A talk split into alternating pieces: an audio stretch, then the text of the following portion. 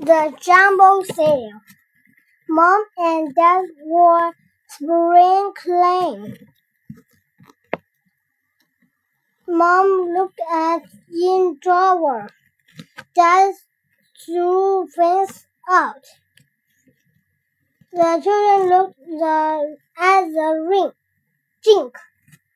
They played with the old toys.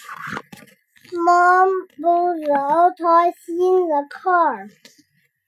The children were sad. They all went to the jumble sale.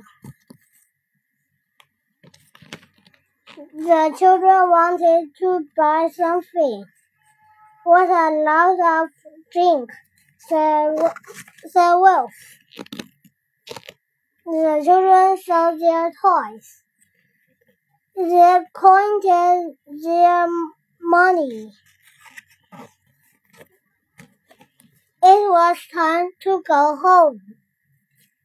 What's in the bags? said Mom. Oh no! The end.